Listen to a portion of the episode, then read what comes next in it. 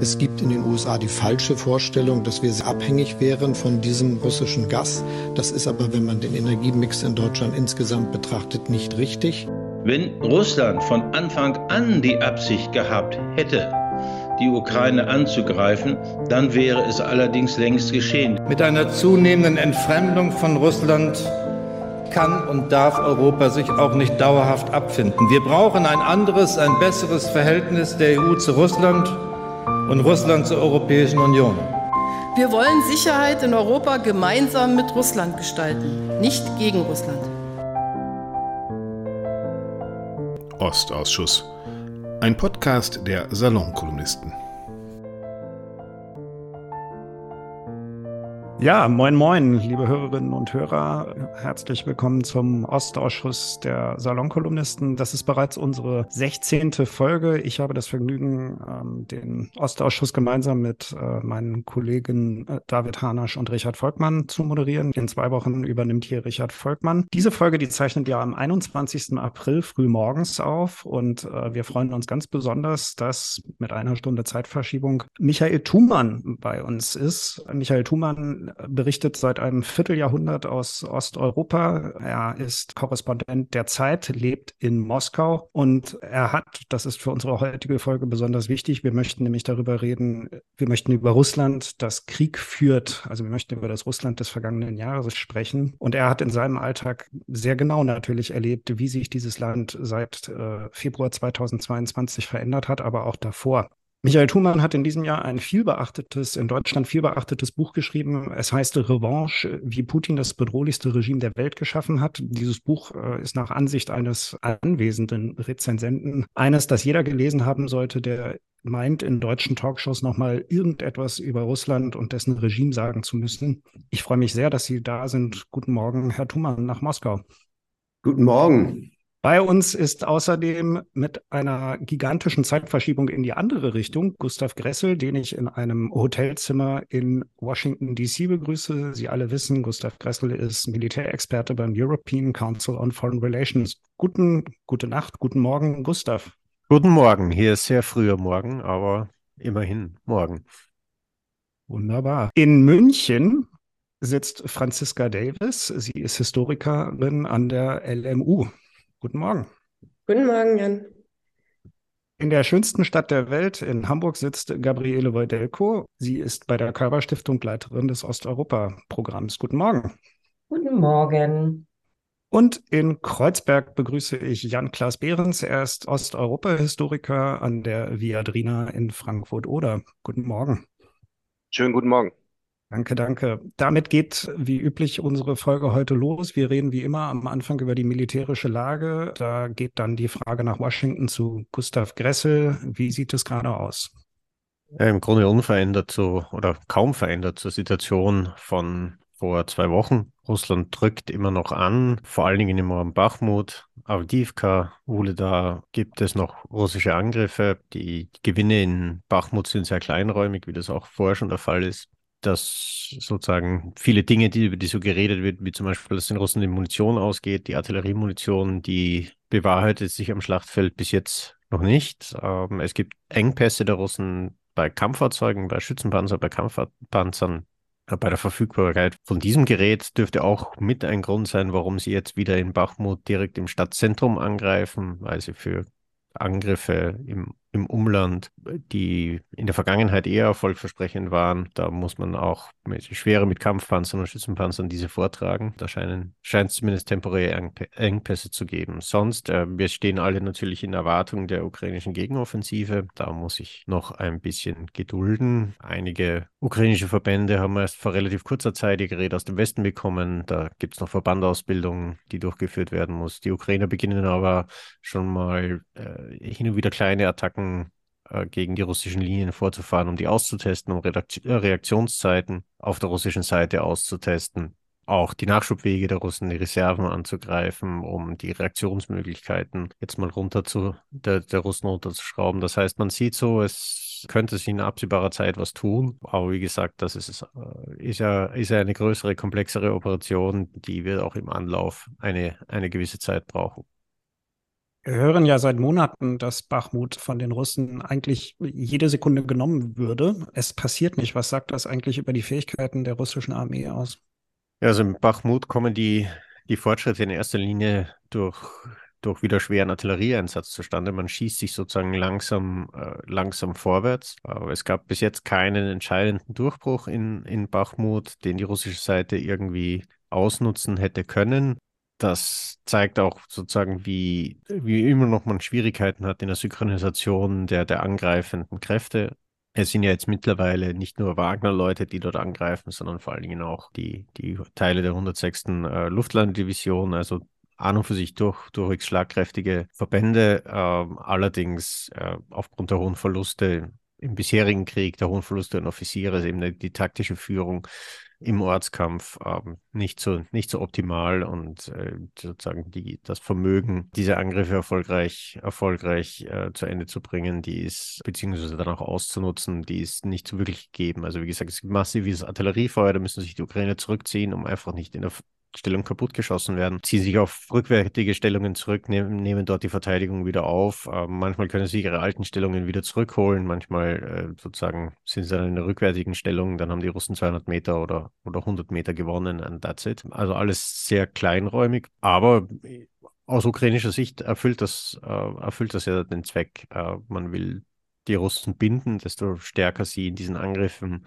diese Angriffe hineingehen, desto weniger kann man Kräfte rauslösen, äh, um auf eine Gegenoffensive zu reagieren. Desto stärker sich die Russen in diesen Angriffen verbrauchen, desto geringere Reserven haben sie dann, wenn sie sie woanders brauchen. In dem Sinn ist es sozusagen aus ukrainischer Sicht dann natürlich von, von Vorteil, wenn es die Russen äh, weiter probieren. Du bist gerade in Washington. Ein Leck, äh, ein, ein, ein Informationsleck, äh, Dokumente, die rausgeleckt sind, beschäftigen die Weltöffentlichkeit äh, seit vielen Tagen. Kann man mittlerweile eine erste Bilanz ziehen, wie schädlich das auch für, den, für das militärische Geschehen aus Sicht der Ukrainer gewesen ist? Also bei diesem Leak dürfte es wirklich um einen, um einen sozusagen Einzeltäter gehandelt haben, der einfach vor seinen Computerspielkameraden angeben wollte. Das heißt, man kann davon ausgehen, dass jenseits der, der offiziell geleakten Dokumente wenig bis nichts sozusagen über andere Kanäle verbreitet wurde, weil eben keine, keine Absicht, äh, nachrichtendienstliche Spionage oder sonst irgendwas zu betreiben dahinter stand. Ähm, aus dem, was bekannt ist, was geleakt wurde, ist es für, für, die, für die Amerikaner in erster Linie ein diplomatischer Schaden, weil natürlich viele sensible Dinge über Verbündete hier rauskommen und über andere Staaten, die, die hätten geheim bleiben sollen. Äh, ansonsten militärische Geheimnisse stehen keine so wirklich großen drin. Es steht auch in den Dokumenten, es sind die Angaben zur Ukraine selber relativ vage. Also das kann man sich großteils auch aus, aus offenen Quellen auch so zusammenreimen. Da brauche ich jetzt äh, bös gesagt kein Geheimnis dazu. Äh, sie sagen mehr über die russische Seite aus äh, und das könnte sich sozusagen, das ist das Einzige, was sich wirklich zum Problem auf der, äh, auf der militärischen Front entwickeln könnte, nämlich, dass man auch nachverfolgen kann, wie tief und in welchen Fällen und zu welchen Personen sozusagen die amerikanische Aufklärung äh, Zugriff hat, beziehungsweise Nachrichten abschöpfen kann. Und je nachdem, wie, wie der russische Nachrichtenverkehr läuft, können die Russen dann rekonstruieren, welche Nachrichten, welche Datennetzwerke hier angegriffen oder infiltriert wurden. Und äh, wenn, sie, wenn sie natürlich äh, rasch sind und äh, Verschlüsselungen ändern, Codes ändern, äh, auf andere Kommunikationskanäle umschalten, dann können sie sich natürlich diese Aufklärungen ziehen und die die Aufklärung über die russischen Einheiten, ihre Absichten, ihre Angriffspläne, ihre Positionen etc., das ist natürlich etwas enorm Wichtiges für die Ukraine, das weiterhin äh, in guter Qualität aus den USA zu bekommen, indem sie mal schauen, ob sich hier Einschränkungen dann für die amerikanische Aufklärung geben oder nicht. Danke dafür. Letzte Frage im militärischen Teil. Die Ukraine hat in den letzten Monaten sehr viele neue westliche Waffensysteme erhalten. Ähm, Soldaten wurden in und werden in äh, westlichen Staaten ausgebildet. Wann wird die Offensive beginnen oder läuft sie bereits? Also ich würde sagen, zurzeit sind das alles vorbereitende Handlungen, die eben den, den Boden aufbereiten sollen für die Offensive. Also dazu gehört natürlich Angriff der Nachschubzentren, Angriff auf Logistikzentren, um die Munitionsbestände unten zu halten. Kleinere Probeattacken, um erstens zu sehen, wie, wie tief und wie gut die Verteidiger sind, ob sie Reserven in der Nähe haben, die eingesetzt werden. Und das Zweite, um die Russen auch abzulenken. Etwa Gegenangriffe, die in anderen Gebieten fahren, wo man wahrscheinlich keine Offensive vortragen wird, aber die Russen im Glauben schenken lassen will, dass man dort Truppenkonzentrationen hätte, um, um sie sozusagen ihre Reserven dann auch in, in andere Räume äh, schicken zu lassen. Das sind alles so Vorbereitungen für, für die Offensive. Das wird sich wahrscheinlich noch ein bisschen intensivieren. Ich denke, aufgrund des Ausbildungsbedarfs an neuer Waffen, beziehungsweise der Ausbildungsbedarf dann die, die neu aufgestellten und beziehungsweise neu mit äh, westlichem Gerät versorgten Verbände auch ein bisschen zusammenzuschulen, würde ich auf, auf Mai tippen, dass die Offensive beginnen wird. Ob es Anfang Mai oder, oder später wird, ist schwer zu sagen. Das hängt sehr viel vom Stand der, der Vorbereitungen an, beziehungsweise auch der Ukrainer. Die sind ja zurzeit beim Munitionseinkaufen, wie viel sie da bekommen, äh, wie schnell die Lieferungen von sich gehen. In diese Prozesse habe ich bös gesagt keinerlei Einblick. Das heißt, ich kann nur Rätsel raten, aber sozusagen Mai dürfte ein, dürfte ein guter Monat werden. Kann auch Juni werden, aber wahrscheinlich Mai. Okay, bös gesagt würde ich das nicht nennen. Vielen Dank dafür. Damit kommen wir zum Thema Russland seit der Invasion. Herr Thumann, was ich mich frage, bevor wir weiter zurückspulen, ist, wie hat sich Ihr Leben eigentlich, das frage ich auch als Journalist, äh, mit der Verhaftung des Kollegen Ivan Gershkovich verändert? Ich meine, Sie, und das kann man sich als Kollege von Ihnen, der in einem freien Land arbeitet, nur sehr schwer vorstellen. Sie müssen ja neben Ihrer eigenen Sicherheit auch noch an die Ihrer Quellen und Gesprächspartner denken. Wie funktioniert das? Das ist kompliziert. Ähm, man muss eben in der Tat an viele Ding Dinge denken, wenn man mit Menschen spricht. Man muss übrigens auch das, äh, was man halt und was ich selbst, wenn ich in Berlin bin oder in Hamburg oder woanders nicht machen muss. Also man muss in eigener Sache ständig recherchieren. Äh, man muss sich ständig informieren, wie sind die Sicherheitsgegebenheiten, inwieweit sind Vermutungen, dass man dies oder das nicht sagen dürfe, zu vernachlässigen oder inwieweit sollte man das ernst nehmen. Das ist zum Beispiel die Frage, die wir uns im vergangenen Jahr ja alle stellten, ob das Zensurgesetz, nachdem man nicht Krieg sagen dürfe, auch für ausländische Korrespondenten gelte. Antwort bisher ist es, es gilt zwar, aber wird nicht durchgesetzt und zumindest bisher nicht. Äh, die Verhaftung von Evan Gershkovich hat hier nochmal sehr viel gedreht, weil bisher waren sich eigentlich die Auslandskorrespondenten einigermaßen sicher, dass wenn etwas passiere, dann würde man an der Grenze nicht durchkommen. Man müsse das nächste Flugzeug wieder in die Türkei nehmen, dass ja jetzt sozusagen der Weg nach Russland ist, der wesentliche von Russland, äh, von Europa aus. Ähm, man rechnete vielleicht damit, dass die Akkreditierung nicht verlängert würde, dass man das Land schnell verlassen würde. Das hat es alles gegeben. Das haben holländische, englische Korrespondenten, deutsche Korrespondenten, die deutsche Welle haben das erlebt. Gershkovich ist die neue Qualität der Festnahme eines Korrespondenten und dann gleichzeitig der Eröffnung eines Spionageverfahrens, was halt eben allerhöchste Freiheitsstrafen dann erwarten lässt. Und das muss einen schon beunruhigen. Beunruhigen muss einen auch, dass etwa die russische Botschaft in Bern, die äh, dafür berüchtigt ist, dass sie regelmäßig Artikel in der schweizerischen Presse kommentiert, äh, nun einen Artikel des schweizerischen Osteuropa, NZZ Osteuropa-Experten Ivo Mainzen kommentiert hat und darin sagte, was er da geschrieben hat, wenn er sich äh, nach Russland bewegen würde, müsse er damit rechnen, einen Terrorismusprozess zu bekommen. Auch Terrorismus ist sozusagen das andere, ein anderer Strafprozess in Russland, der maximale Freiheitsstrafen verspricht. Das heißt also, hier wird äh, von russischer staatlicher Seite mit ganz klaren Drohungen gearbeitet und in diesem, äh, sag ich mal, politisch-juristischen Minenfeld müssen wir uns nun bewegen. Ich finde das total spannend, wie Sie es schaffen, das für sich zu kartografieren. Sie haben gerade gesagt, es gibt da ein Gesetz, das wird aber im Moment nicht durchgesetzt. Glauben Sie, Sie würden irgendwie ein Warnzeichen haben, wenn, wenn Sie merken, das könnte demnächst durchgesetzt werden?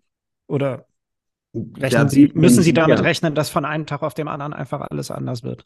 Ja, ich, ich würde es eigentlich eher in dieser von einem Tag auf den anderen die äh, Überraschung, weil in der Tat in der Regel wird das nicht angekündigt. Also insoweit ähm, soll man soll man dankbar sein für die Warnung der schweizerischen äh, der russischen Botschaft in der Schweiz. Ich weiß es nicht, aber es ist auf jeden Fall so, dass man sich nicht darauf verlassen kann, dass die Dinge nicht einfach plötzlich äh, über Nacht durchgesetzt werden oder dass man vielleicht auch wenn dann etwas läuft, dass dann Dinge herausgekramt werden, die in äh, fernerer Vergangenheit oder näherer Vergangenheit lagen ähm, auch, auch das ist alles nicht vorherzusehen.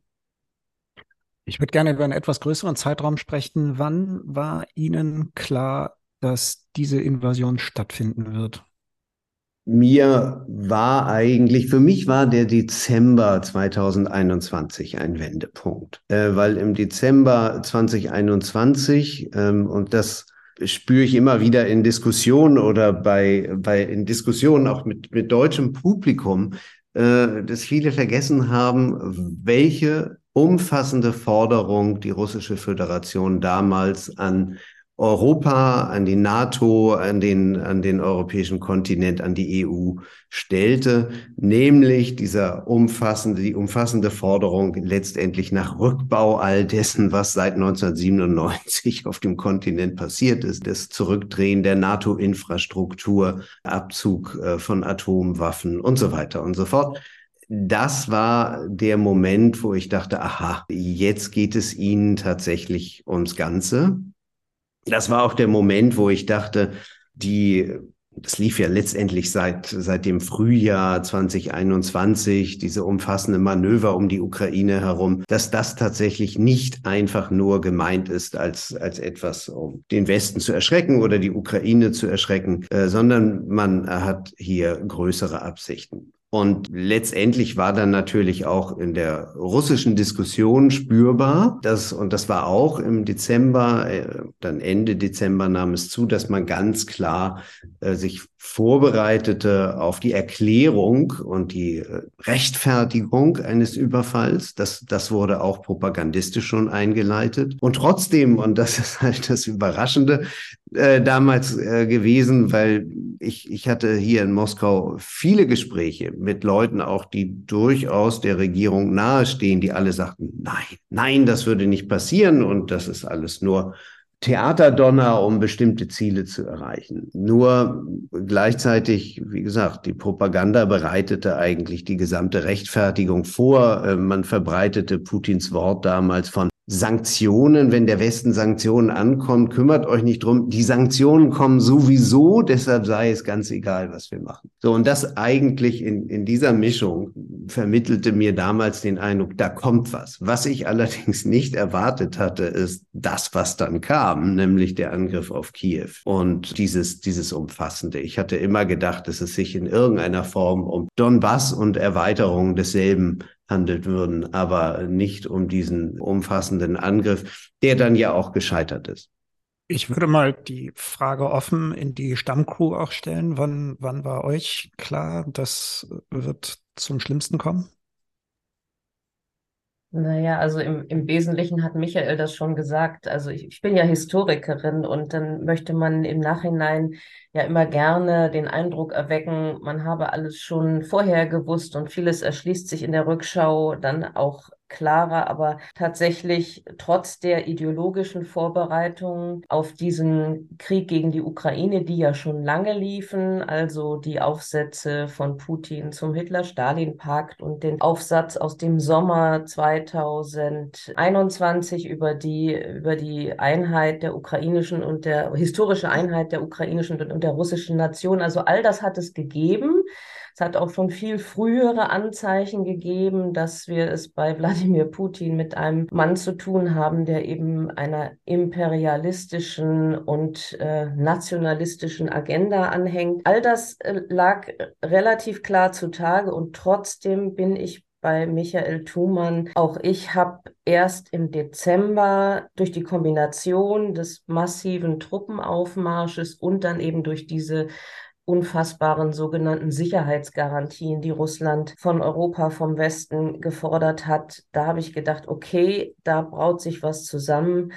Und äh, faktisch war es dann die, die Rede zur Lage der Nation, also de facto die Kriegserklärung Putins an die Ukraine, diese fürchterliche Rede, die kurz vor der Invasion übertragen wurde, die sowohl von der Rhetorik als auch von der Haltung, von, den, äh, von der Wortwahl, von der gesamten Physiognomie, die der russische Präsident dabei äh, zutage hat treten lassen, das alles waren Dinge, wo ich dachte, okay, jetzt jetzt geht es los, jetzt, jetzt geht es zum Äußersten. Was anderes kann ich leider nicht sagen. Ich wünschte, wir hätten es alle vorher gewusst, aber um ehrlich zu sein, nein, ich habe es in diesem Ausmaß auch nicht erwartet.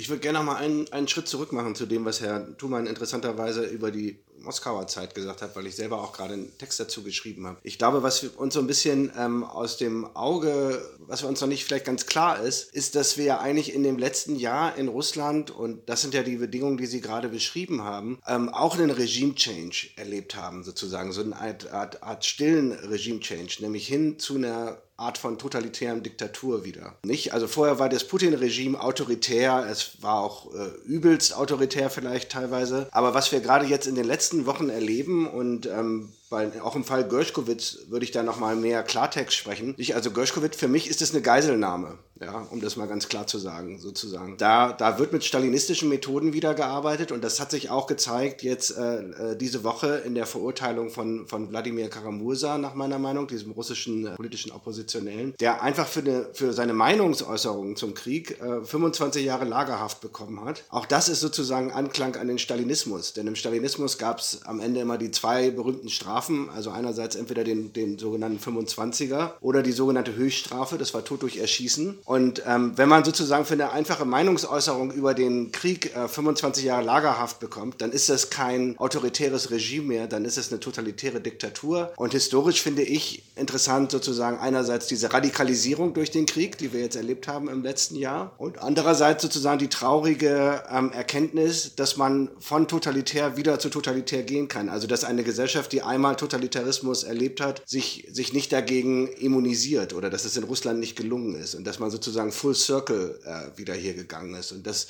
das finde ich wichtig, das einmal am Anfang zu, zu konstatieren, bevor man dann nochmal über das Jahr 2021 redet, wo natürlich wir alle, glaube ich, ähm, diese Signale schon gelesen haben. Nicht? Also Manfred Sapper hat damals nach dem Putin-Aufsatz im Sommer das, das Sonderheft von Osteuropa, wo Kappeler und ich und andere dann auch geschrieben haben, herausgegeben. Und wenn man das noch nochmal liest, dann sieht man schon, dass wir eigentlich das sehr ernst genommen haben als ideologische Kriegsvorbereitung diesen äh, Text von Putin und dass wir das auch verstanden haben, dass das die ideologische Grundlage für einen größeren Krieg ist als der, der gerade stattfindet in der, in der Ukraine. Dass dann trotzdem sozusagen dieser, dieser Schlag im, im Februar ähm, auch, ein, auch nochmal eine Überraschung war und ein, und ein Schlag in die Magenkuhle, weil man bis zum letzten Moment die Hoffnung hat, dass das nicht passieren wird. Das steht, finde ich, auf einem, auf einem anderen Blatt. Aber für mich persönlich würde ich in der Retrospektive sagen, dass mir Weihnachten eigentlich auch klar war, 2021, da passiert irgendwas, sozusagen was Großes. Und äh, ja, und ich glaube auch, dass es natürlich sehr, sehr naiv war, auch von der europäischen Politik äh, anzunehmen, dass das nicht passieren würde. Nicht? Ich glaube, bei den Amerikanern war das auch relativ klar,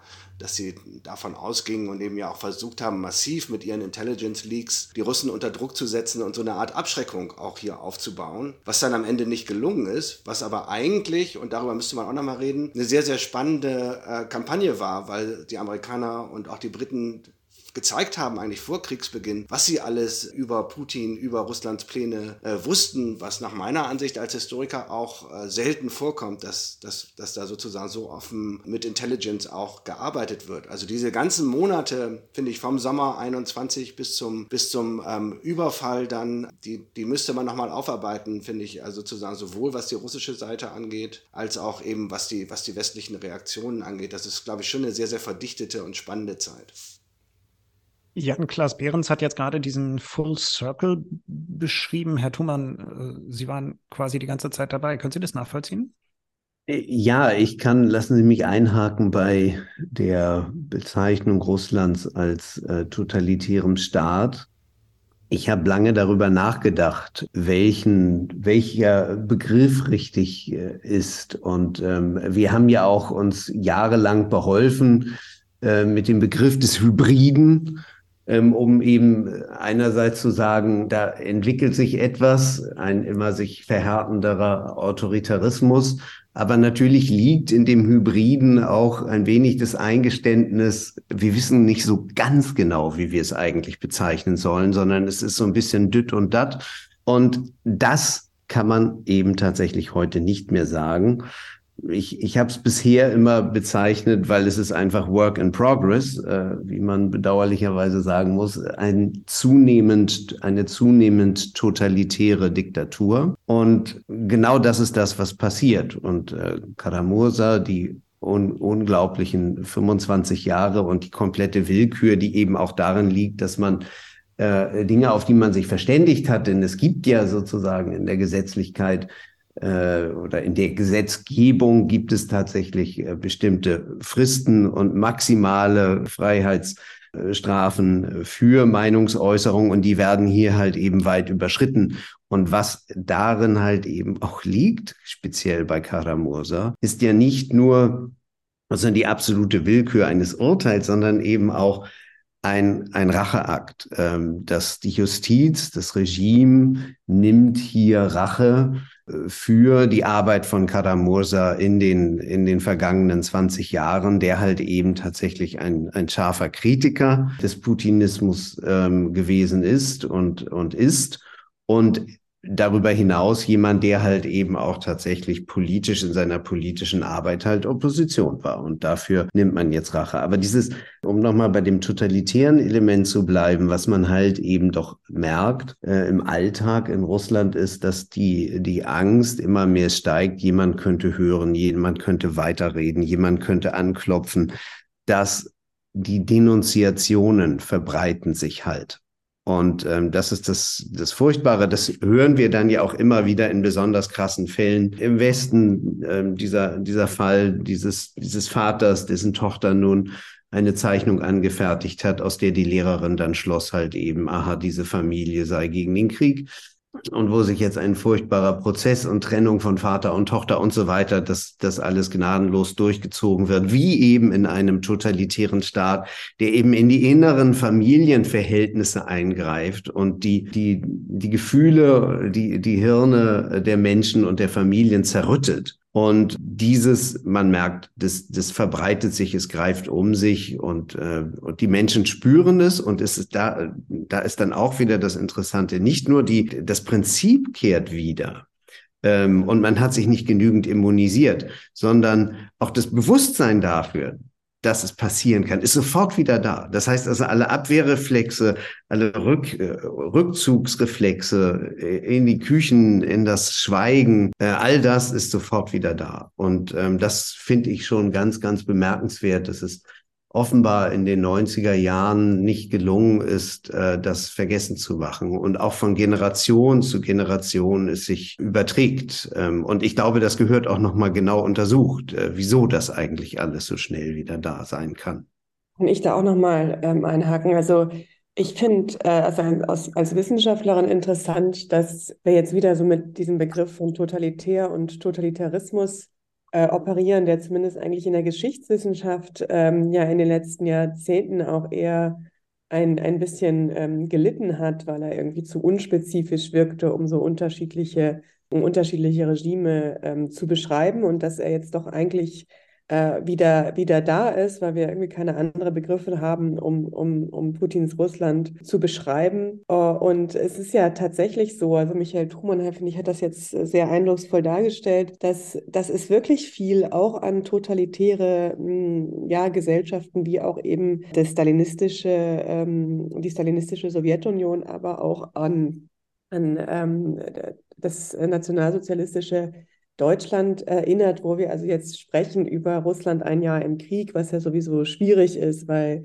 so viel eben ja jetzt gerade läuft und wir natürlich bei weitem noch keinen Überblick haben, sodass wir ein Stück weit auch auf Eindrücke und persönliche Begegnungen zurückgeworfen sind. Und ich habe mich neulich mit einem russischen Freund äh, getroffen, der genau das geschildert hat, was Michael Thumann jetzt gesagt hat, also der wirklich Angst hat vor der vor einer Denunziation durch ähm, eines seiner Kinder und äh, der auch erzählt, äh, er ist eben auch als Wissenschaftler tätig, dass jetzt eigentlich an den Universitäten intellektuell, freundlich gesagt, das Mittelmaß Karriere macht. Also dass es wirklich diejenigen, die Opportunisten sind, diejenigen, die sich in den letzten Jahren nicht gerade durch besonders innovative Arbeit hervorgetan haben, aber die ja eben besonders schnell bereit sind, eigentlich diese Ideologie also sich eigentlich zu so Art Hilfswissenschaftlern von dieser äh, Ideologie zu machen, dass das jetzt wirklich diejenigen sind, äh, die Karriere machen und die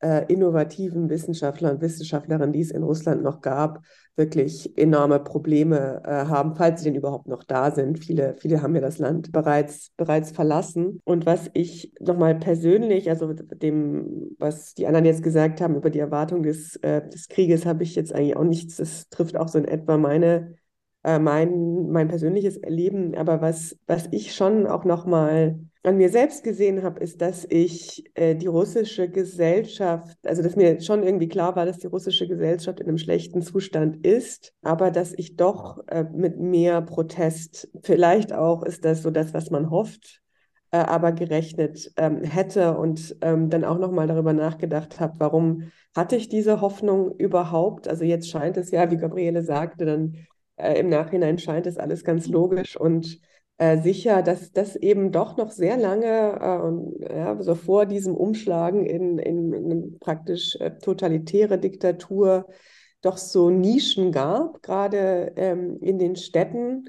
Und dass äh, wir, äh, also da spreche ich jetzt nur, nur für mich, das ist so mein, mein eigenes Nachdenken über meine eigene äh, Fehlwahrnehmung, viel eigentlich auch immer noch mit diesen kritischen Geistern zu tun hatten. Damit auch mit einem Ausschnitt der Gesellschaft, wo uns irgendwie intellektuell immer klar war, das ist nicht repräsentativ.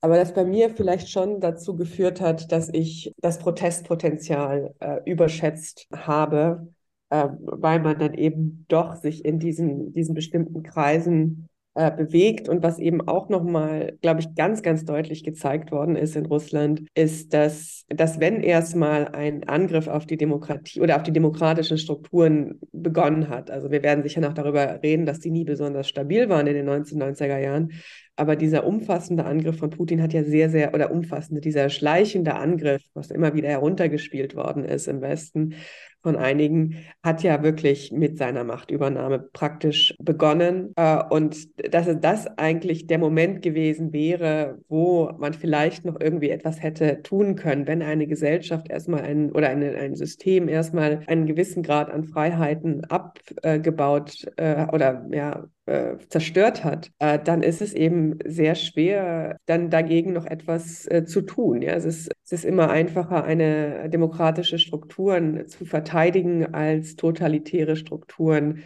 äh, zu bekämpfen. Man kann sich ja noch ganz gut vorstellen, dass unter den Bedingungen einer staatlichen Repression es schwierig ist zu protestieren. Aber was ich bemerkenswert finde, ähm, es gab Ende Oktober beispielsweise in Berlin eine gigantisch große Demonstration. Ich glaube, es waren 80.000 Teilnehmer von Exil-Iranern gegen das Regime in Teheran. Eine vergleichbare äh, Kundgebung, Demonstration von Exilrussen habe ich jedenfalls äh, seit äh, Februar vergangenen Jahres nicht wahrgenommen. Sie, ihr vielleicht? Ich weiß es nicht. Und wenn nein, woran liegt das?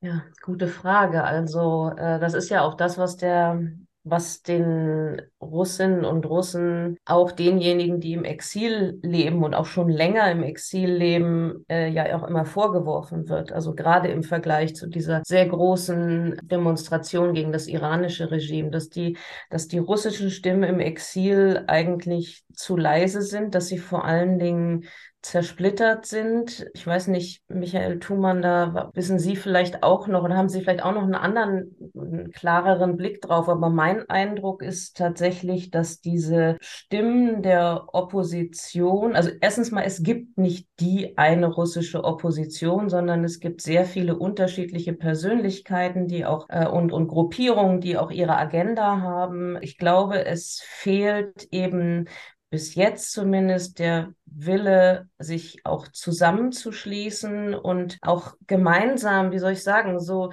nicht, nicht, nicht im Sinne einer institutionellen Gründung, dass man jetzt irgendeine Partei oder eine Institution ins Leben ruft, aber aus meiner Sicht ist es zum Beispiel im Falle von, von Belarus ist es ganz anders. Da wissen, da wissen alle, es, äh, dass Frau Tichanowskaja das Gesicht der belarussischen Opposition ist. Und da weiß man, wen man adressiert. Und das ist aber im Falle von Russland anders. Und es gibt, äh, obwohl es äh, in Berlin zum Beispiel, es gibt junge Exilantinnen und Exilanten, die eine Anti-War-Plattform gegründet haben. Also es ist nicht so, dass es keine Stimmen gegen den Krieg und gegen Putin gäbe, aber äh, sie sind zu leise, sie sind zu disparat und vielleicht fehlt es auch ein bisschen an dem Willen, wirklich an einem Strang zu ziehen. Das ist so mein Eindruck.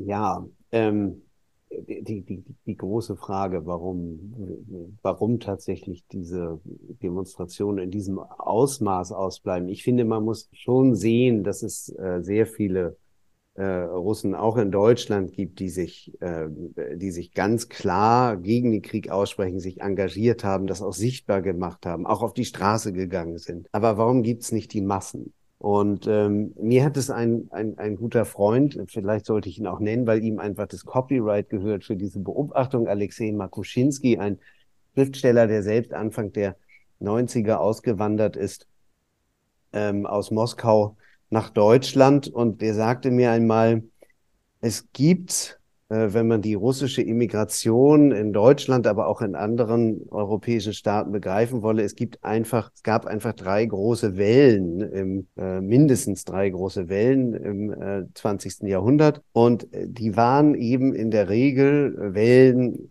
20er Jahren, die vor der Revolution geflüchtet sind, das Philosophenschiff damals, die äh, aus dem Lande geschickten Schriftsteller und Intellektuellen, die, äh, die Dissidenten in den 70er, in den 80er Jahren. Also überwiegend eine intellektuelle Immigration mit auch ganz klar antisowjetischem Impetus. In den 90er Jahren, sagt er, sei das völlig anders gewesen da kamen halt eben sehr viele Leute und die sind heute in der Mehrheit. Die kamen äh, schlicht aus, äh, ja, auf der Suche nach dem besseren Leben und äh, hatten eigentlich keine besondere politische Ausrichtung mehr.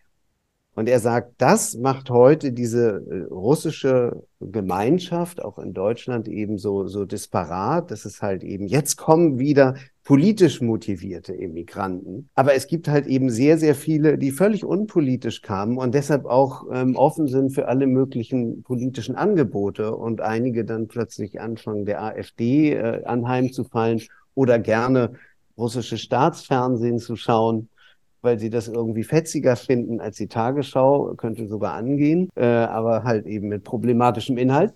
Und auf diese Art und Weise halt eben wirklich eine, eine sehr, sehr heterogene und eben äh, nicht, nicht einheitliche Immigration da ist. So, das ist so seine, seine Beobachtung, die ich eigentlich sehr klug finde und die so einiges erklärt, warum es eben anders ist als bei den Iranern etwa und anderen Immigrationscommunities.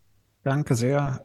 Was waren eigentlich aus Sicht aller hier, ich wüsste nicht, an wen man die Frage speziell adressieren kann, die wesentlichen Kipppunkte in Russland nach 1991 auf dem Weg zu dem Punkt, an dem wir jetzt sind? Ja, ich glaube, dass man da schon relativ früh ansetzen muss. Das ist auch sozusagen das, das Argument, was ich in meinem neuen Buch machen werde. Und zwar genau vor 20 Jahren, im Jahr 19, 1993. Ich glaube, dass da eigentlich die Reformphase in Russland bereits endete. Und da kommt dann so ein bisschen der Gewaltforscher in mir durch, ähm, nämlich durch die Anwendung von Gewalt, weil wir sozusagen in dem Konflikt zwischen Jelzin und dem, und dem Parlament eben keinen runden Tisch bekommen, was ja vielleicht das Normale gewesen wäre nach 1989, nicht? Also 89 in Polen die große politische Innovation. Äh, dieses Umbruchs war ja gerade das gewaltfreie Lösen politischer Probleme zwischen äh, Regime und Opposition äh, damals mit dem runden Tisch in Polen. Und genau dagegen entscheidet sich Russland sozusagen im ersten großen postimperialen Konflikt im äh, Oktober 1993, als Jelzin eben auf die, auf die Panzer setzt ähm, und nicht auf die Argumente oder auf den Versuch, zumindest hier etwas äh, rauszuverhandeln. Und nach meiner Ansicht führt das dann gleich in die nächste Katastrophe, nämlich 1994 äh, in den Tschetschenienkrieg und damit endgültig in die Gewalt. Und damit sozusagen haben wir den Wiederaufstieg der Armee und äh, der Geheimdienste, die sozusagen die treibenden Kräfte dann hinter dieser Politik sind und die diese Politik auch erst möglich machen, äh, diese Politik der Gewalt. Und da zeigt sich dann auch eben letztendlich das große Versäumnis der Gorbatschow-Zeit oder auch der Jahre 91, 92, nämlich, dass man von den sowjetischen Strukturen, die da waren, und ich, ich stelle mir die, die Sowjetunion immer als so eine Trinität, als so eine Dreieinigkeit aus Partei, Armee und Geheimpolizei dar. Und äh, die Partei sozusagen wird 91 abgeschafft, aber die Armee und die Geheimpolizei werden nie reformiert. Und diese Strukturen überleben in den 1990er Jahren und machen dann eigentlich schon vor Putin, wäre immer mein Argument, ihr Comeback. Ne, der erste Geheimdienstler, der wieder groß Karriere macht in Russland, ist Jewgeni Primakov, der dann Außenminister wird mit sehr antiwestlichem Kurs. Der wird dann auch äh, Premierminister und der zeigt, dass jemand, der völlig aus den alten äh, Strukturen kommt, aus den sowjetischen Strukturen, aus sowjetischen Geheimdienststrukturen, unter Jelzin Karriere machen kann. Und ich sehe Putin dann immer ein Stück weit als Resultat dieser Entscheidungen, die aber eigentlich schon in den 1990er Jahren getroffen werden. Ne? Und dazu gehört eben auch,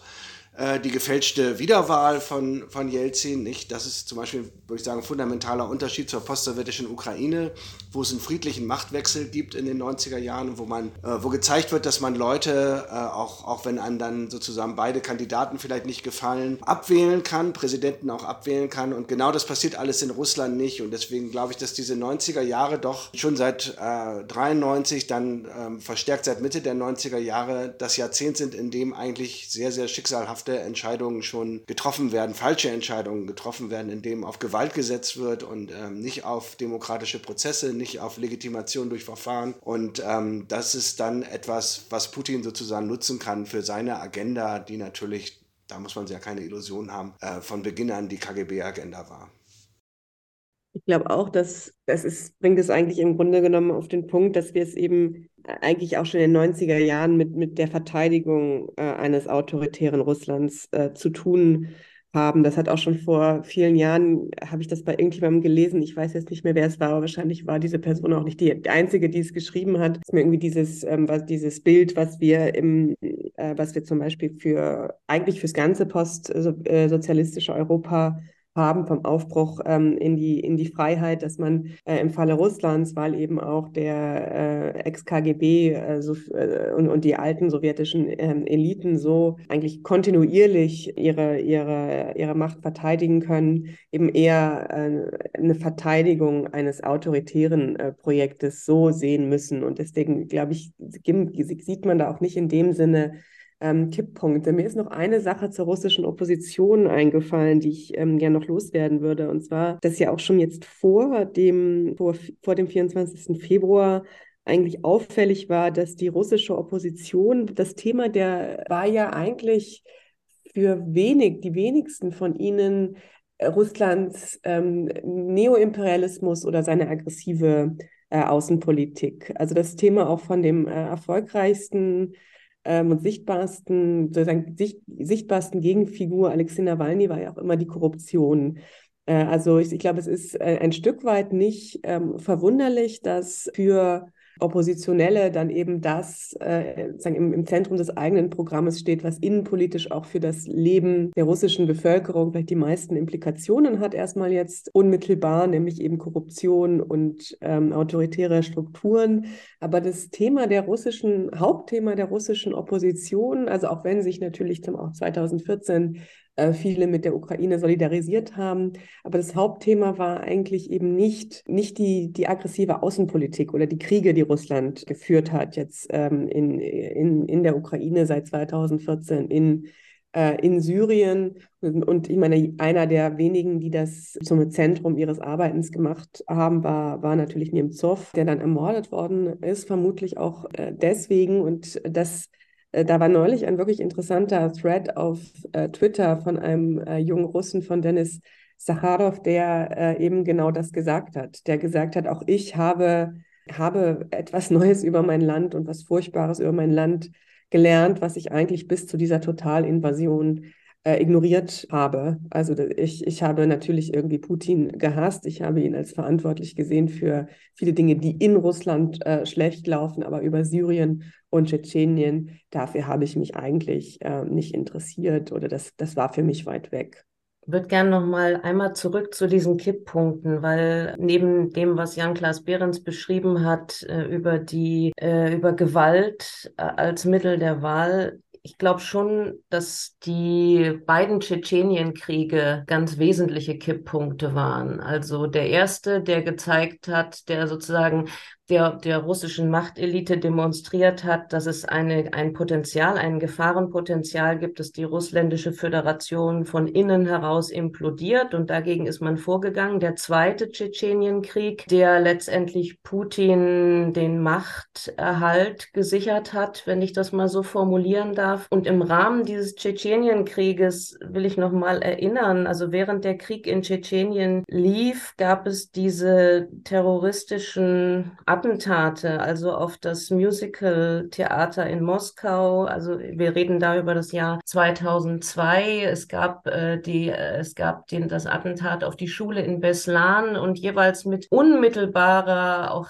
Gewalt, also mit unfassbar gewaltvoller Reaktion der, der, wie soll ich sagen, der, der, der Truppen, die dort dann eingesetzt wurden, die das Theater gestürmt haben. Es wurde keinerlei Rücksicht genommen auf, auf Menschenleben. Und worauf ich hinaus will, ist sozusagen, dass nach 2002 und 2004, also das Attentat auf die Musical-Aufführung und das äh, äh die, die, die, der, das Attentat auf die Schule in Beslan, dann Zwei Jahre später wird die Journalistin Anna Politkovskaya ermordet. Eine Frau, die äh, ihr, ihre ganze Arbeit darauf gerichtet hatte, eben über den Tschetschenienkrieg und über die Machenschaften äh, Putins und seiner Eliten, auch der, die über Kriegsverbrechen, über, über die Machenschaften der Militärs, des russischen Militärs in Tschetschenien äh, zu berichten. Anna Politkovskaya wurde ermordet äh, 2006 und danach, unmittelbar danach ging es los, auch mit der Novellierung der Gesetzgebung für die Nichtregierungsorganisationen. Also da zog sich die Schlinge zusammen, auch für die Zivilgesellschaft und für Organisationen, die es sich zum Ziel gesetzt umgesetzt hatten, zivilgesellschaftlich Aufklärung zu betreiben, zivilgesellschaftliche Arbeit zu machen. Da wurde ab 2006 der Druck massiv erhöht auf diese Organisation und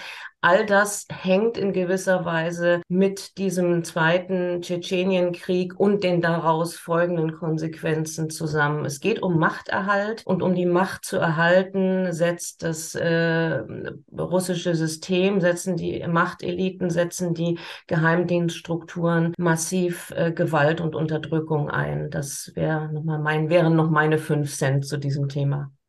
Wenn ich zur Außenpolitik Russlands auch noch was beitragen kann, so die außenpolitische Wende gegen den Westen würde ich auch in die 90er Jahre vorziehen. Die russische Außenpolitik zu den Balkankriegen, die jeweilige Haltung gegenüber Serbien äh, im Bosnienkrieg ist sehr erhellend. Und wenn man sich das vor dem Hintergrund der Vorgehensweise der serbischen Freischärler und Milizen, die natürlich alle durch Belgrad unterstützt wurden, aber von denen Belgrad dann eigentlich auch nicht wissen, offiziell natürlich nichts wissen wollte und die sozusagen, das sind ja gar nicht wir, Schublade steckte, da ist sozusagen taktisch viel von dem angelegt, wie äh, Russland dann später auch in der Ukraine agieren wird. Äh, auch die, die komplette Wegdrängung des, des Völkermords an den bosnischen Serben und die totale Relativierung dieser ganzen Vorfälle als wieder westliche Propaganda oder ja, Krieg ist halt äh, brutal, äh, gewöhnt euch dran, findet, findet dort wirklich systematisch auch ihren Ursprung. Man, man, kann, man kann immer streiten, wie, wie stark die russischen Interventionen in Moldawien, in Georgien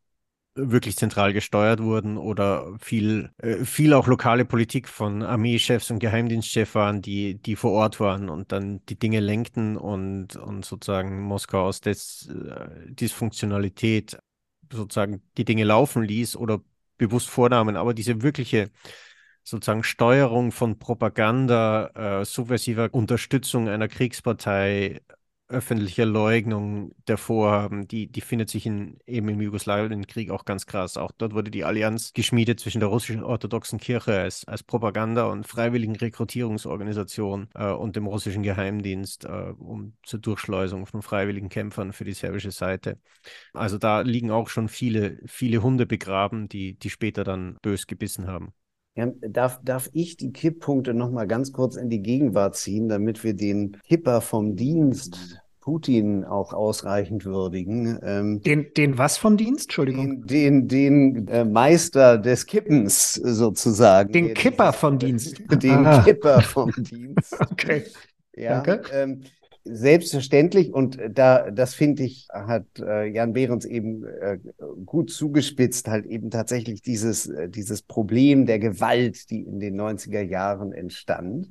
Und tatsächlich hat äh, Jelzin eben schon diverse Möglichkeiten und, und, und Voraussetzungen für Putin geschaffen. Und eine soll noch erwähnt sein, nämlich die Verfassung selber von 93, die natürlich ihm dann auch ermöglichte, äh, sein, sein autoritäres Regime auf Grundlage dieser Verfassung ziemlich lange, ohne dass er sie ändern musste, damit arbeiten konnte. Trotzdem würde ich sagen, und, und deshalb, ich komme sofort auf Putin, es gab in den 90er Jahren halt eben Wettbewerb, widerstreitende Kräfte, es gab einen Pluralismus, es gab, es gab ganz furchtbare Medien schon links und rechts und geradeaus, aber es gab halt eben tatsächlich diesen, diesen offenen Zoff und Streit. Und, und übrigens auch, sei erwähnt, der 2015 ermordete Boris Nemtsov war eben dann auch noch in der zweiten Hälfte der 90er äh, Jahre Vizepremier. Das zeigt also und das zeigt, inwieweit also die Dinge halt eben da auch noch so ein bisschen äh, in verschiedene Richtungen gehen. So, was Putin gemacht hat, ist, er hat genau diesen Widerstreit, diesen Wettbewerb, den Pluralismus, der da herrschte und das eben auch in den landesweiten Medien zum Beispiel, den hat er dann sehr, sehr schnell beendet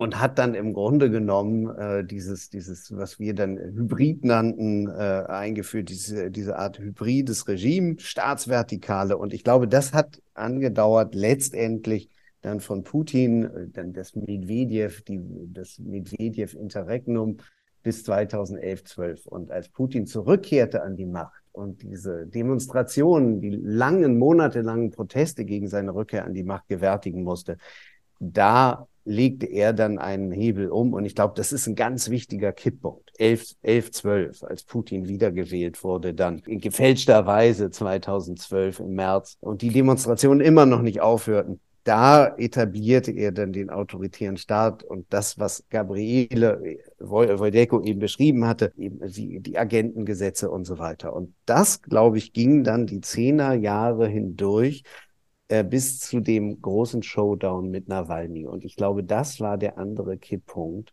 als wieder äh, relativ hartnäckige Proteste in, in, in Russland aufkeimten, die halt sehr mit Nawalny verbunden waren.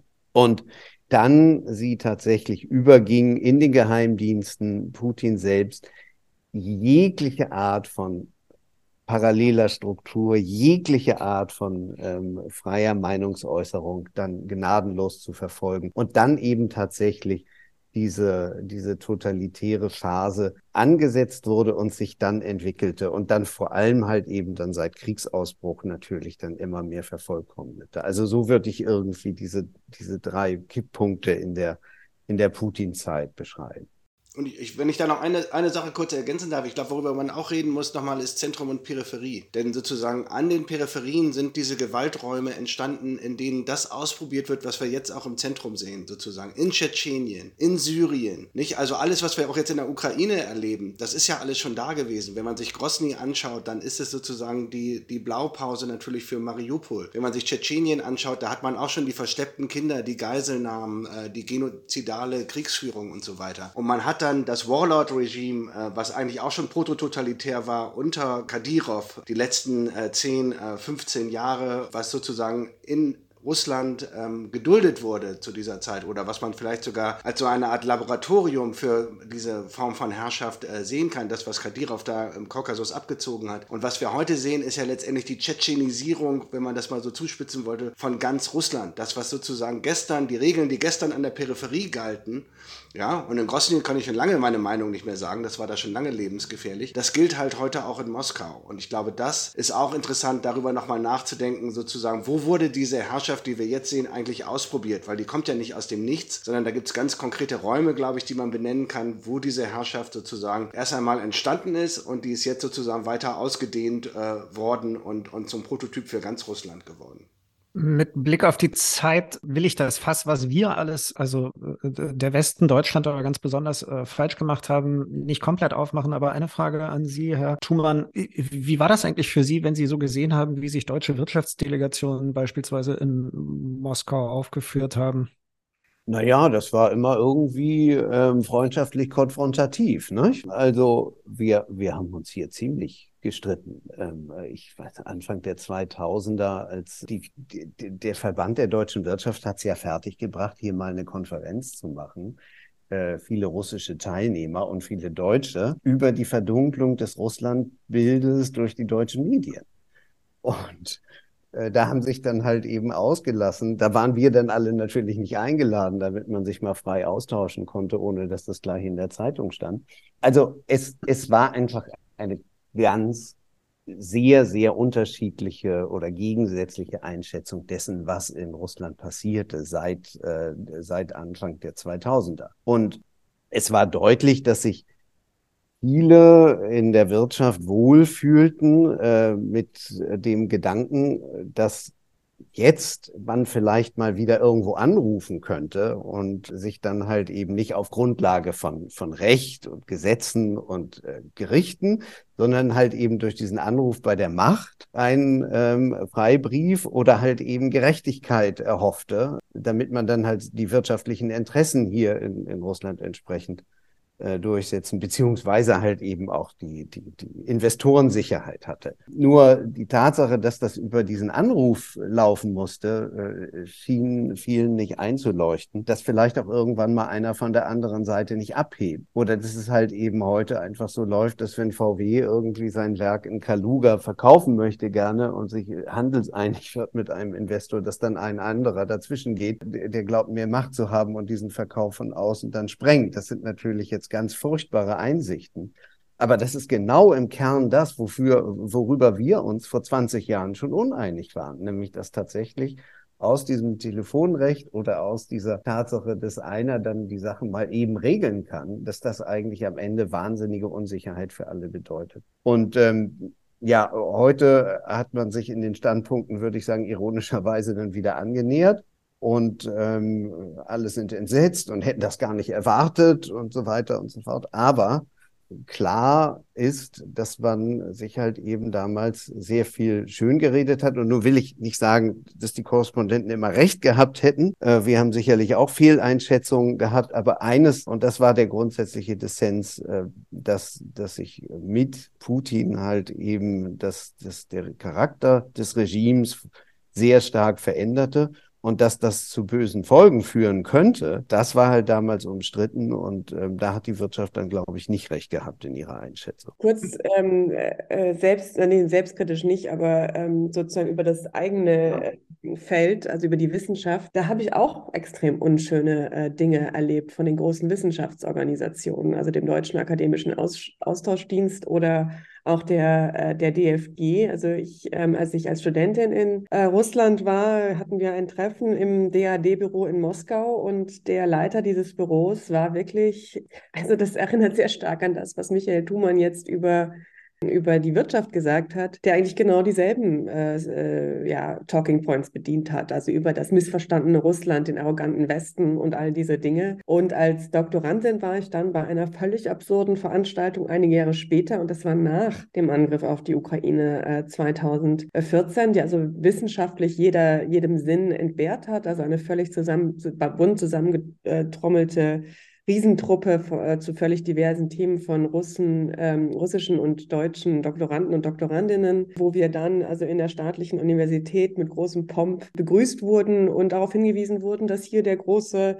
Wladimir Putin äh, sein Juradiplom äh, bekommen hat. Und danach gab es irgendeinen Empfang, äh, ich weiß nicht mehr genau, wo das war, aber wo dann eben auch von deutscher Seite die üblichen Reden von äh, Dialog und deutsch-russischen Wissenschaftsbeziehungen ähm, geschwungen worden sind. Und das gerade von, von großen Wissenschaftsorganisationen wie eben DFG und DAAD. Und, und da aber wiederum die interessante Struktur, dass die Leute vor Ort das Ganze sehr viel kritischer gesehen haben. Das, das fand ich schon auch erschreckend. Also da, diese Illusion, dass, dass die, die Wissenschaftsstrukturen, die Wissenschaftsorganisationen sich da unbedingt immer anders positionieren als die, ähm, als die Wirtschaftsverbände. Also das, diese Treffen da in Russland haben mich eines Besseren belehrt.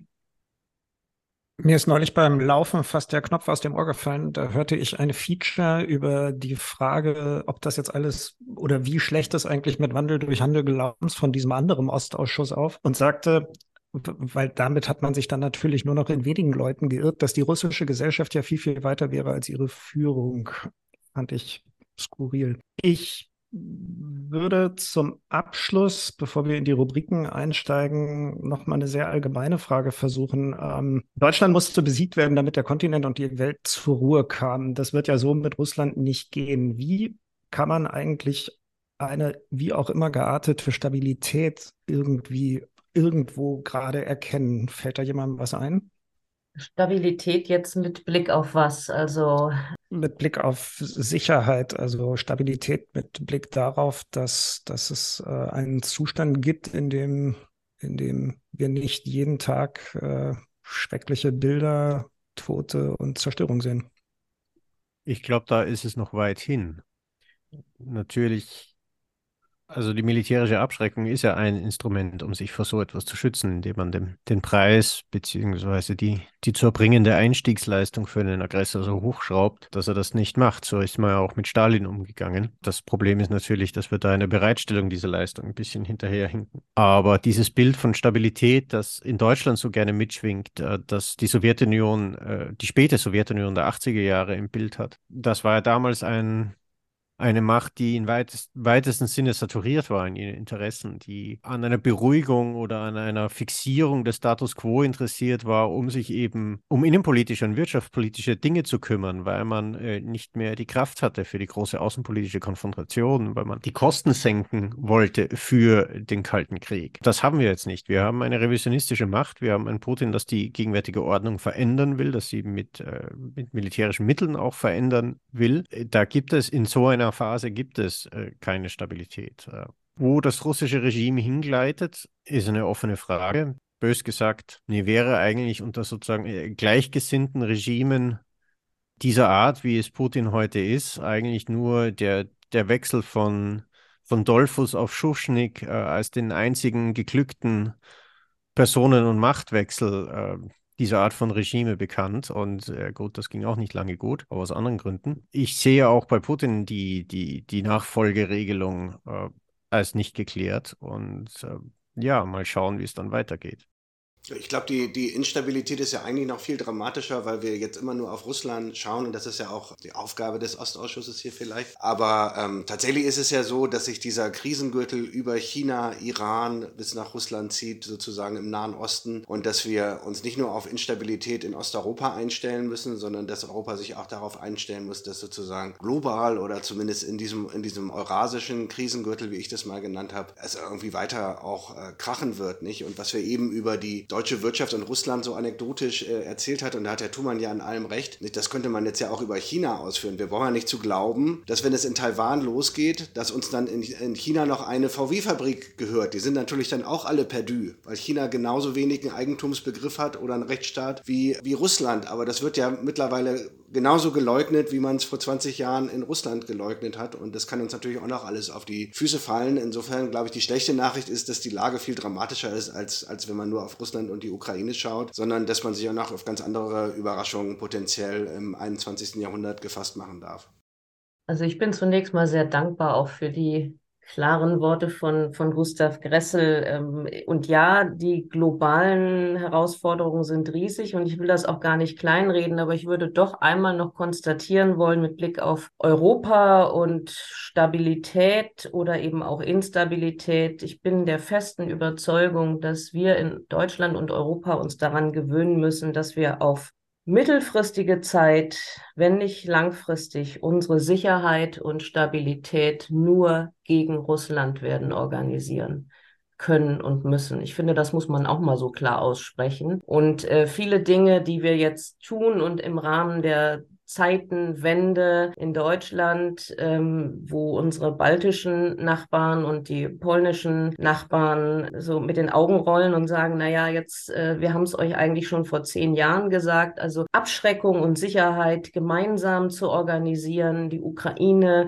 mit allem, was geht, zu unterstützen. Das sind ja alles Schritte, die sind zwingend notwendig. Und ich würde davor warnen, ich würde jeden davor warnen, vor der Illusion, dass in den nächsten fünf oder zehn oder 15 Jahren ein irgendwie gearteter Dialog oder eine Sicherheits politische Zusammenarbeit in welcher Form auch immer mit Russland möglich sein wird. Ich glaube, wir müssen uns dafür rüsten, dass wir die Sicherheit gegen Russland, unsere Sicherheit gegen Russland organisieren müssen. Vielen, vielen Dank an die Runde. Vielen, vielen Dank besonders an Herrn Schumann in Moskau. Und damit kommen wir zu den Rubriken. Den heutigen Literaturtipp hat Gabriele Wojdelko für uns. Der Ostausschuss Literaturtipp. Ja, das ist jetzt ein harter Nein, das ist gar kein so harter Übergang. Das, das, stimmt. Ich möchte heute, wir haben ja in den letzten, seit der russischen Invasion in die Ukraine, haben wir einiges gesehen an literarischen Zeugnissen, an Auseinandersetzungen mit dem, mit dem Krieg. Wir haben, also ich will zum Beispiel erwähnen, das Tagebuch einer Invasion des ukrainischen Schriftstellers Andrei Kurkov. Äh, also es, auch Seri Jadan hat sich mehrfach zu Wort gemeldet und sozusagen seine Erfahrung mit dem Krieg, äh, mit der Realität Realität des Krieges literarisch verarbeitet. Ich möchte heute ein Buch empfehlen, das relativ neu ist, nämlich ein Sammelband unter dem Titel Aus dem Nebel des Krieges, die Gegenwart der Ukraine. Dieses Buch äh, ist herausgegeben von der ukrainischen Publizistin und äh, sozusagen Essayistin, Produzentin Katharina Mischenko und von der langjährigen Osteuropa-Lektorin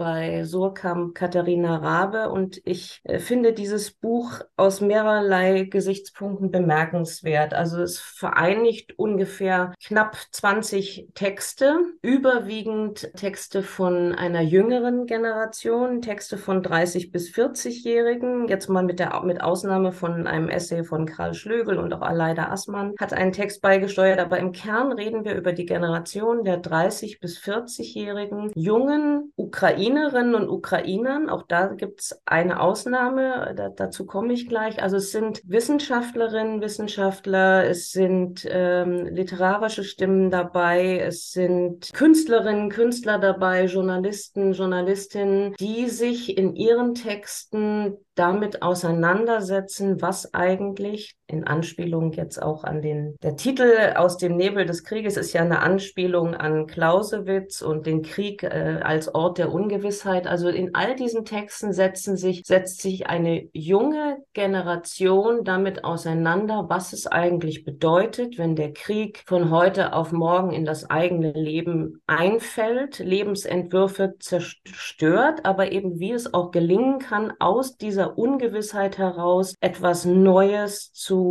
entwickeln oder überhaupt eine, eine, eine Zukunftsvision aus der Zerstörung heraus zu entwickeln. Das sind ganz, ganz berührende Texte, teilweise, die die eigene Lebenswelt beschreiben. Also die äh, beschreiben, Katharina Mischenko beschreibt selbst, wie sie mit ihrem Sohn, mit ihrem Kind im Bus nach Berlin äh, sitzt und was diese, was diese Fluchterfahrung mit ihr macht. Also es, ist, es sind sehr berührende Texte dabei. Es sind aber auch Texte dabei, die einen schlucken lassen. Also die Kuratorin Katharina Jakovlenko beschreibt, wie sie ihre, äh, wie sie in ihre ihre zerstörte Wohnung nach Irpin zurückkehrt und dort diese Wohnung für einen Tag als Zeichen der Hoffnung äh, für eine Kunstinstallation öffnet. Also es ist ein, gibt ein sehr, sehr vielschichtiges Bild einer Generation oder von Vertreterinnen und Vertretern einer ja,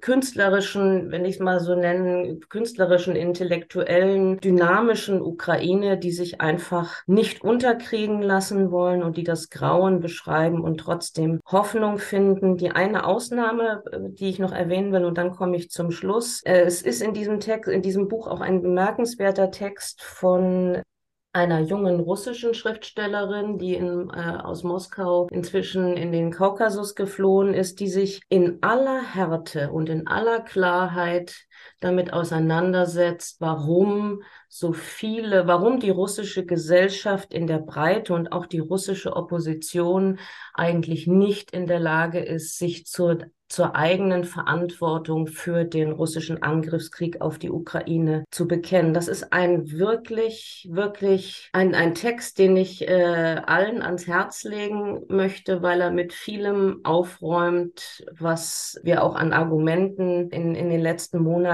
auch von denjenigen, die eben sich gegen Putin stellen und gestellt haben, immer wieder gehört haben, dass zu viel auf das System Putin projiziert wird und die eigene Verantwortung Verantwortung äh, eben nicht, nicht ausreichend thematisiert wird. Also ich finde das ein bemerkenswertes Buch äh, in seiner Fülle der Stimmen. Es gibt ein ganz klares aus meiner Sicht sehr klares Bild hinein in diese, in diese Generation. Es gibt ein klares Bild darüber, wie dynamisch und wie europäisch und wie stark auf zivilgesellschaftlichen Werten basierend diese ukrainische Gesellschaft war und nach wie vor ist. Und insofern ist es eine dringende Leseempfehlung an dieser Stelle. Das war Gabriele Wojdelko, die dringend geraten hat, in die nächste Buchhandlung zu gehen und sich aus dem Nebel des Krieges zu kaufen. Herausgegeben von Katharina Mischenko und Katharina Rabe. Es ist erschienen bei Surkamp, hat 288 Seiten und kostet 20 Euro. Und wer gerade beim Buchhändler ist, lässt sich, sofern er es noch nicht äh, gelesen und bekommen hat, noch das Buch unseres heutigen Gastes geben. Das heißt Revanche, wie Putin das bedrohlichste Regime der Welt geschaffen hat. Damit kommt kommen wir zu unserer Rubrik Bar der Woche und der wird heute aus Washington verliehen. Die Laudatio startet jetzt. Gustav Kresse, go. Der Bar der Woche. Ja, einen schönen guten Morgen. Äh, auch diese Woche, beziehungsweise über den Verlauf dieser zwei Wochen, gab es zahlreiche Bewerber für den Bar der Woche. Ein sehr heißer Kandidat lange war der Herr Wolfgang Michal von der sogenannten Zeitung Der Freitag, der sozusagen die ganze Osteuropa-Forschung als dem NS-Gedanken des Angriffskrieges gegen die Sowjetunion verpflichtete Feindwissenschaft sah, was in vielerlei Hinsicht kurios ist, weil äh, es gab im Dritten Reich ja durchaus eine eine wissenschaftliche, nicht im Sinne der nationalsozialistisch-pseudowissenschaftliche, sondern eine sozusagen wirklich faktenbasierte Bearbeitung des sowjetischen Raums. Ähm, und Keitel hatte zum Beispiel viel Mühe, diese kritischen Stimmen gegen Barbarossa äh, aus dem Weg zu schaffen, weil genau die gesagt haben, das geht alles nicht so einfach und ihr seid auf dem Holzweg. Ähm, genau dieses Regime hat äh, ja nicht auf die gehört, aber okay. Und ähm, er übersieht auch komplett die bundesrepublikanische Tradition einer Osteuropa-Forschung, äh, die ja nicht nur sozusagen Beschäftigung mit dem Gegner war, was auch wichtig ist, man sollte sich äh, damit beschäftigen, welche Gesellschaften, welches politische System, welche Absichten da auf der anderen Seite stehen. Das ist ja nichts Verwerfliches an sich, sondern die natürlich auch, äh, und viele dieser Proponenten ja auch die Aufarbeitung der deutschen Vergangenheit in diesem Raum, die gerade durch den Kalten Krieg immer wieder verdeckt, überdeckt oder weggewischt wurde, die Lanze gebrochen haben, beziehungsweise auch die Rückführung von Beutegütern. Also wenn ich da gerade an Wolfgang Eichwede denke und, und, und andere, äh, dann ist diese Pauschalverurteilung, ja, äh, ah, gut, gut. Aber dazu kommen wir eigentlich, warum es denn nicht geworden ist, weil der Freitag ja auch keine Zeitung ist, sondern das ist ein Randgruppenmedien. Randgruppenmedien, da geht es um Randgruppenkohäsion, das heißt über die gebetsmühlenartige Wiederkäuung von Vorurteilen, um eben die politische Randgruppe an ihrem Rand zu halten. Und, und man sollte den Freitag nicht als Zeitung betrachten, das ist kein Medium. Äh, auch der Professor Christian Hacke hat sich hervorgetan mit äh, einem sehr bemerkenswerten TV-Auftritt, in dem er nicht nur Taiwan für nicht verteidigungswürdig erklärt hat, sondern auch äh, gemeint hat, der Ukraine fehle es an Kompromissbereitschaft. Und das, obwohl wir eigentlich die letzten Wochen äh, sowohl von Peskov als auch von Lavrov hörten, dass äh, die russischen politischen Ziele in der Ukraine nur durch Krieg zu erreichen sind und dass äh, Verhandlungen keinen Sinn haben. Aber okay, die Ukrainer scheinen irgendwie gegenüber der eigenen Vernichtung, die ihnen angedroht und angetan wird, irgendwie mangelnde Kompromissbereitschaft zu haben. Na ja, gut. Äh, aber den Jackpot getroffen hat äh, Jacques Schuster von der Welt. Also eine Zeitung, die meint, Zeitung zu sein oder die zumindest diese Ambition noch hat. äh, mit seinem Artikel Die alte Kunst der Deeskalation und wie wir sie verlernten. Erschienen in der Welt am 14. 14, äh, 14. April äh, 2023. Ja, also sozusagen dieser Artikel versucht, äh, dieser Artikel mokiert sich, dass äh, Deutschland und die Vereinigten Staaten äh, ihre politischen Gegner zu stark dämonisieren und dass diese Dämonisierung äh, des Gegenübers sozusagen ihren, ihre kühle, reale Weltsicht verdunkeln und sie kompromissunfähig machen äh, und verhandlungsunfähig. Als erfolgreiche Verhandler wurde dann eben natürlich Bismarck und die Balkankonferenz ins Feld geführt, äh, wo man sagen muss, dass Deutschland in der Balkankonferenz ja keine direkten eigenen Sicherheitsinteressen äh, hatte. Das heißt, da konnte man auch als Vermittler auftreten. Es schaut immer anders aus, wenn man selber auch betroffen ist von äh, den Konflikten, in denen man vermittelt. Dann wird Kissinger zum Meisterdiplomaten hochgespielt, was ich schon, schon immer für eine krude Übertreibung hielt.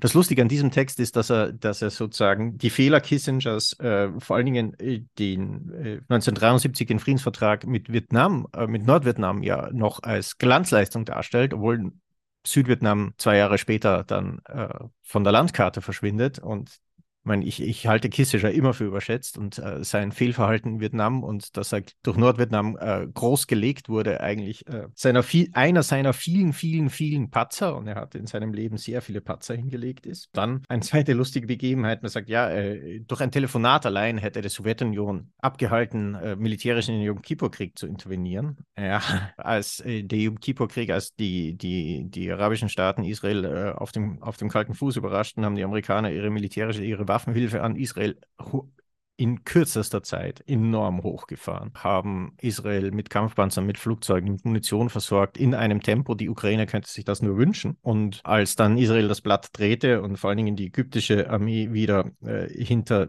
Suez zurückwarf, ja, die Sowjetunion machte Fallschirmjäger auf der Krim bereit, überlegte die Intervention, aber es war nicht nur ein Telefonat. Da gingen auch viele Telefonate nach Ankara, die äh, bis dahin den, ihren Luftraum nicht für sowjetische Flugzeuge gesperrt haben und das dann taten, kamen dann auch die, die implizite Drohung mit einer weiteren amerikanischen Reaktion dazu. Das war nicht friedfertige Vermittlungsdiplomatie, die er da an den Tag gelegt hat. Da ging es ziemlich ins Eingemachte. Äh, Schuster wirft auch dem Westen vor, man wolle mit dem Teufel nicht sprechen und verweist hier auf die Anklage Putins vor dem Internationalen Strafgerichtshof. Äh, und er tut so irgendwie, als äh, wäre das sozusagen deutsches Verschulden unter Anführungszeichen. Also der Internationale Strafgerichtshof hat gegen Menschheitsverbrechen in der Ukraine ermittelt und kam dann selber zu dem Entschluss, Putin und andere anzuklagen aus, aus der eigenen Ermittlungstätigkeit. Das ist jetzt nicht etwas, was Baerbock irgendwie äh, sozusagen befohlen hätte. Äh, sie hat ja auch keine, keine Befehlsgewalt über das, was der Internationale Strafgerichtshof tut. Also das ist schon ein bisschen sehr krude Tatsachenverklärung. Und dann lasst er sich aus, dass wir also mit gefährlichen Solidaritätsaktionen den Frieden in Ostasien gefährdet und äh, schlägt hin, dass man auf Taiwan bezogen, ich zitiere jetzt wörtlich, auf Taiwan bezogen hieße das, dass der Status quo der Insel zu erhalten, ohne es zu einer Verbitterung der Volksrepublik darüber kommen zu lassen. Wo ich mich schon sehr kratze. Also äh, Xi Jinping seit 2019 rührte die Trommel, dass die Wiedervereinigung unter Anführungszeichen erstens vollkommen nach chinesischer Spielart und zweitens auch mit militärischer Gewalt zu erfolgen hat. Er, er rüttelt an dem Status quo und er will ihn zu seiner Amtszeit noch überwinden. Wie man dann zu so einer Formulierung kommen kann, es wäre sozusagen in der Taiwanstraße der Status quo noch, äh, noch ohne weiteres Zutun und ohne Signale an China irgendwie erhaltbar ist, äh, ist weltfremd äh, und entspricht einfach nicht den Tatsachen. Auch die großen Militärmanöver der Volksbefreiungsarmee äh, um Taiwan, die seit 2019 jedes Jahr wirkmächtiger werden, klammert er komplett aus. Also in der Conclusio muss man sagen, dass sollte Schuster versucht haben, für eine interessensbezogene, rationale Außenpolitik zu werben, dann hat er genau das Thema verfehlt und zwar gigantisch. Er wirbt eher für die Beibehaltung dieser typisch deutschen naiven Art, zu glauben, dass man Institutionen der äußersten Not und Bedrängnis den Gegner auch einfach totlabern kann und äh, sich den Einsatz oder die Androhung militärischer Mittel einfach sparen kann, weil äh, Diplomatie um der Diplomatie willen ja einem von allen Sorgen befreit. Dazu geht es auch zu sagen, dass diese äh, sozusagen Darstellung, dass jede wertegeleitete Außenpolitik und gerade erschießt er sich ja da auf die Außenministerin ein, so quasi eine eine hysterisch emotionale Frauensache sei. So irgendwie wird das in dem Artikel unterstellt. Also äh, Werte, kein politisches System und kein internationales System kam jeweils ohne Werte aus oder wurden Entscheidungen gefällt, ohne Rückgriff auf Werte zu suchen. Die Werte haben sich zum Teil gewandelt, aber äh, diese Werte spiegeln auch immer spezifische historische Erfahrungen aus vergangenen Kriegen mit. Also das, äh, wenn man zum Beispiel Eius Religio ansieht, das äh, kam natürlich aus bitteren Religionskriegen und war ein Fazit aus diesen, genauso wie unsere Menschenrechte, Fazit der Zwischenkriegszeit und dann des Zweiten Weltkriegs sind, der Lehren, die daraus gezogen wurde, weil man eben sah, wie die Schlechtbehandlung von Individuen und Volksgruppen revisionistische Tendenzen unglaublich beschleunigt.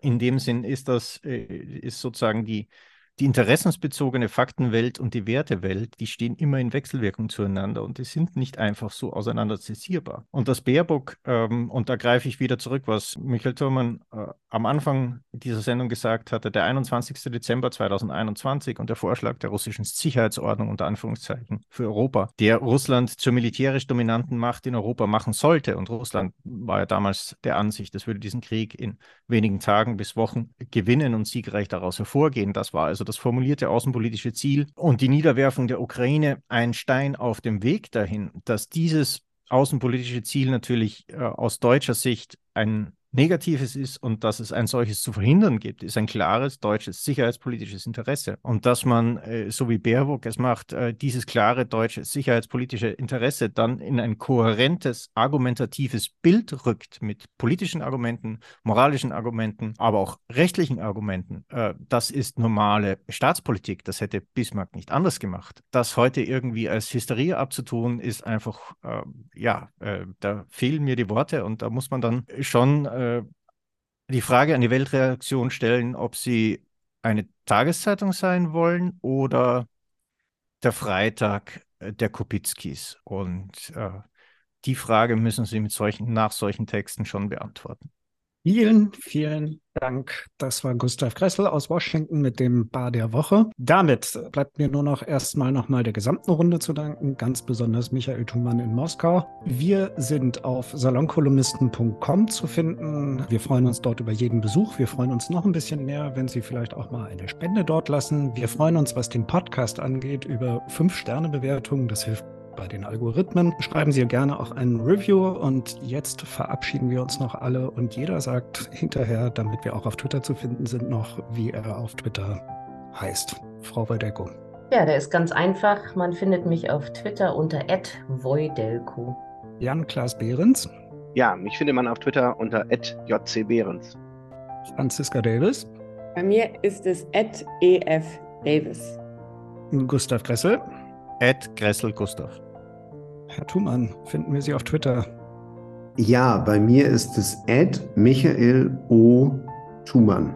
Vielen, vielen Dank. Mein Name ist Jan-Philipp Pein und Sie finden mich auf Twitter unter Ed Aufmacher. Bis zum nächsten Mal.